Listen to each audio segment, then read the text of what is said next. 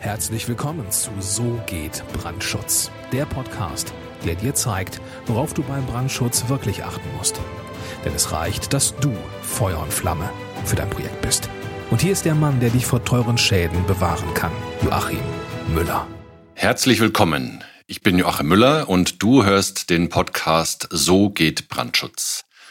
Der Podcast, der dich mit allen Informationen versorgt, die du als Architekt oder als Bauherr oder als Investor brauchst, um vor großen Schäden geschützt zu werden, was das Thema Brandschutz anbelangt. All die Schäden, die viele andere schon erleiden mussten, und damit meine ich nicht Rauchschäden oder Brandschäden, sondern Schäden an deinem Gebäude oder Schäden an deinem Geldbeutel.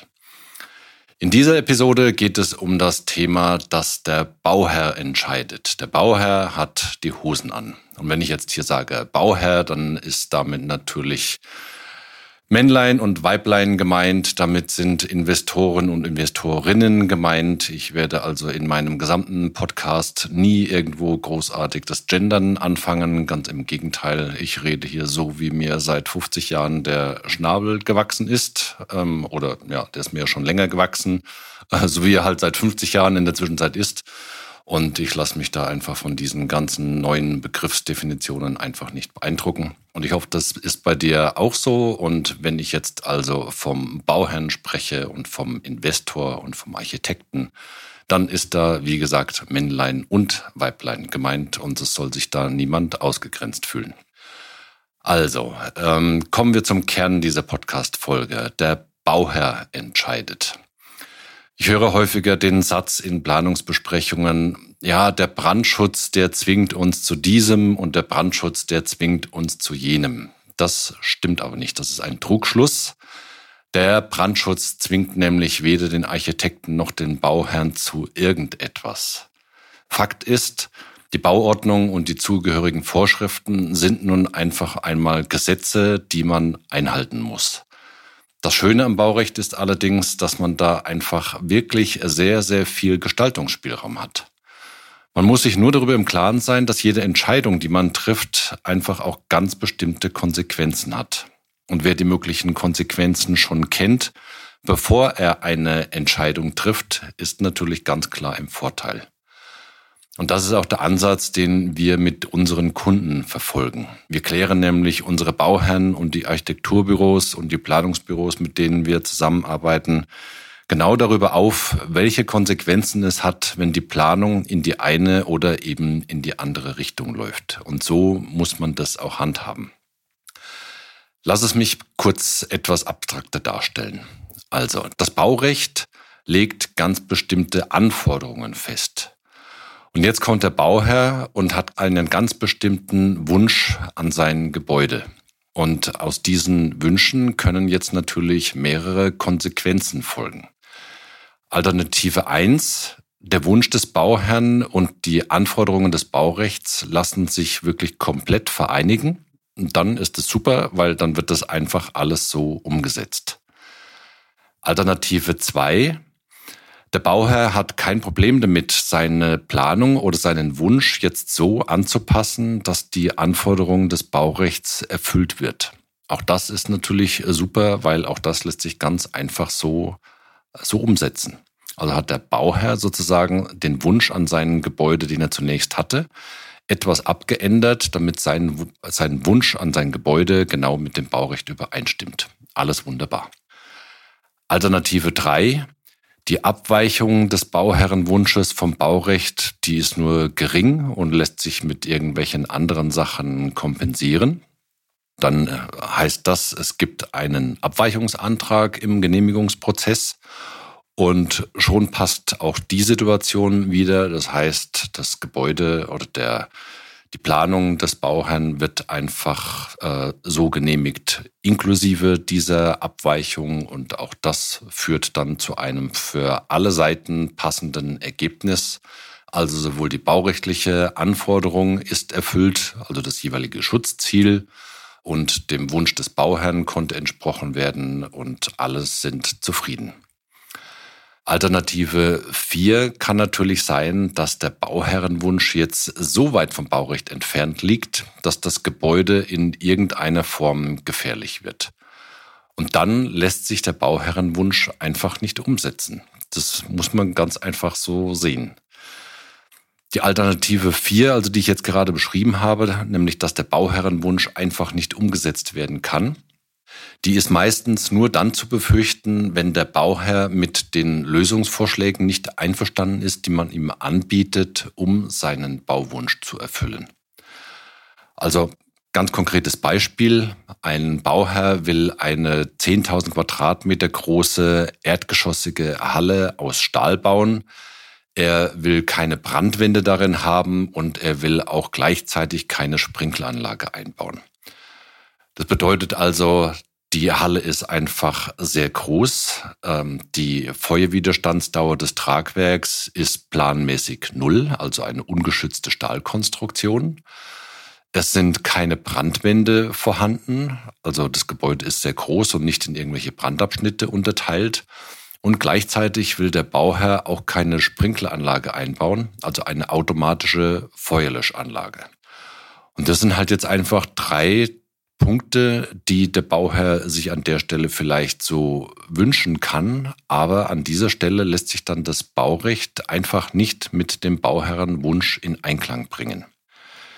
Jetzt wäre der Rückschluss aber falsch, wenn du sagst, dann, dann zwingt ja der Brandschutz den Bauherrn doch dazu, irgendetwas zu tun, was seinen Wünschen widerspricht. Nein, das sehe ich tatsächlich nicht so. Der Bauherr hat ja die Möglichkeit, aus einer Vielzahl an Alternativen auszuwählen und sein Gebäude beziehungsweise den Bauwunsch für sein Gebäude so anzupassen, dass es eben mit den baurechtlichen Schutzzielen vereinbar ist. Er muss aber halt auch dazu bereit sein, die Konsequenzen seiner Wahl zu tragen. Und ja, das ist halt einfach in den meisten Fällen mit Geld verbunden. Je größer und je ausgefallener also der Bauherrenwunsch ist, umso teurer wird einfach sein Gebäude und das ist dann einfach die Konsequenz seiner Wahl. Also der Wunsch möglichst groß, möglichst flexibel, super billig und gleichzeitig mit maximaler Sicherheit bauen zu wollen, das sind einfach Wünsche, die so gegensätzlich sind, dass sie wirklich nicht miteinander vereint werden können. Die wichtigste Erkenntnis, die du jetzt aus dieser Podcast-Episode mitnehmen kannst, ist aus meiner Sicht folgende. Also, der Bauherr hat immer die Wahl. Punkt. Das ist einfach so. Der Bauherr hat die Wahl. Der Bauherr wählt, dass er bauen möchte und wo er bauen möchte und was er bauen möchte. Der Bauherr wählt sein Team aus, der Bauherr wählt, welcher Gestaltungsvorschlag des Architekten umgesetzt werden soll. Und der Bauherr wählt natürlich auch aus, welche Baufirmen er beauftragt. Selbst bei Ausschreibungen vom Staat, wo von vornherein sozusagen schon die Wahl getroffen wurde, dass immer der Billigste den Auftrag bekommen muss, ja, da hat der Bauherr schon gewählt. Nämlich, er will immer den Billigsten haben. Dass diese Form der Wahl natürlich völlig schwachsinnig ist, das, also zumindest aus meiner Sicht, ich kann so eine, äh, so eine Vorgehensweise einfach nicht verstehen, aber das ist halt einfach so. Das ist jetzt von staatlicher Seite aus so vorgegeben. Der Billigste bekommt bei Bauaufträgen den Auftrag.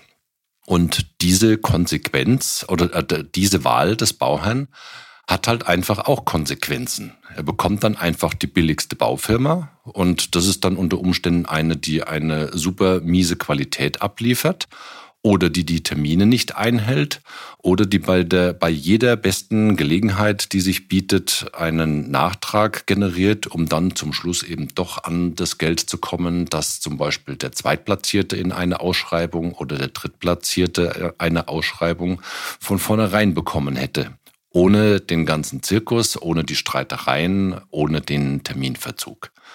Also, der Bauherr hat gewählt. Der Bauherr kann sich meiner Meinung nach also niemals rausreden, dass er dieses oder jenes nicht gewusst hat.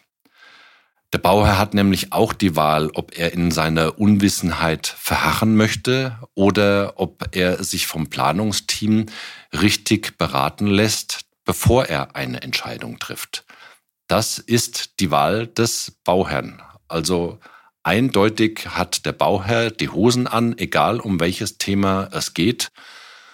Der Bauherr hat die volle Entscheidungsmacht. Für uns Planer ist es allerdings wichtig, dass wir den Bauherrn in die Lage versetzen müssen, dass er eine Wahl treffen kann. Und das geht natürlich nur durch offene Kommunikation, durch gezielte Beratung und durch qualifizierte Vorschläge. Also es ist die Aufgabe eines qualifizierten Planungsbüros zu erkennen, in welcher Rolle man sich befindet, nämlich wir als Planer bereiten Entscheidungsvorlagen vor und legen die dem Bauherrn vor und dann lehnen wir uns zurück und lassen den Bauherrn entscheiden. Natürlich wurde er vorher beraten über die entsprechenden Konsequenzen, die seine Wahl hat, nämlich äh, je nachdem, welche Entscheidungsvorlagen wir ihm gegeben haben, hat er ja Wahlmöglichkeiten. Und der Bauherr hat immer das Recht und aus meiner Sicht auch wirklich die Pflicht, nachzufragen und sich seiner, äh, wenn er unwissend ist, dass er sich darüber im Klaren ist und dass er Fragen stellt. Also eine gewisse Hohlschuld sehe ich definitiv auch beim Bauherrn und es kann sich kein Bauherr rausreden, dass er von nichts gewusst hat. So handhaben wir das hier bei uns im Büro und so setzen wir das auch konsequent mit unseren Kunden und mit den Projektbeteiligten um. Das heißt, wir bereiten Entscheidungsvorlagen vor, wir erklären das, was wir als Entscheidungsvorlage dem Bauherrn und den Projektbeteiligten vorschlagen mit den entsprechenden Konsequenzen. Und dann wird gewählt. Und die jeweilige Wahl, die dann getroffen wird, die hat dann eben weitere Konsequenzen. Das heißt, das Projekt entwickelt sich dann eben in die eine oder in die andere Richtung. Aber alles auf, auf Grundlage der Wahl des Bauherrn. Wenn dir jetzt diese Arbeitsweise gefällt und du das mit deinen Projekten auch so handhaben möchtest und mit uns umsetzen möchtest, dann lass uns doch mal reden. Geh hierzu auf www.tub-brandschutz.com. Dort findest du einige Informationen über unser Büro und über mich. Dort äh, findest du auch ein Formular, wo du ein paar wenige Daten eintragen kannst, die wir einfach brauchen, um mit dir in Kontakt treten zu können. Auch ein paar Daten zu dem Gebäude, um das es jetzt äh, in deinem konkreten Fall genau geht. Ja, und dann kommen diese Daten, wenn du das Formular ausgefüllt hast, bei uns ins System. Wir sehen das dann, wir rufen dich dann an und dann äh, gibt es, wenn wir zueinander finden, ein maßgeschneidertes Angebot und los geht's.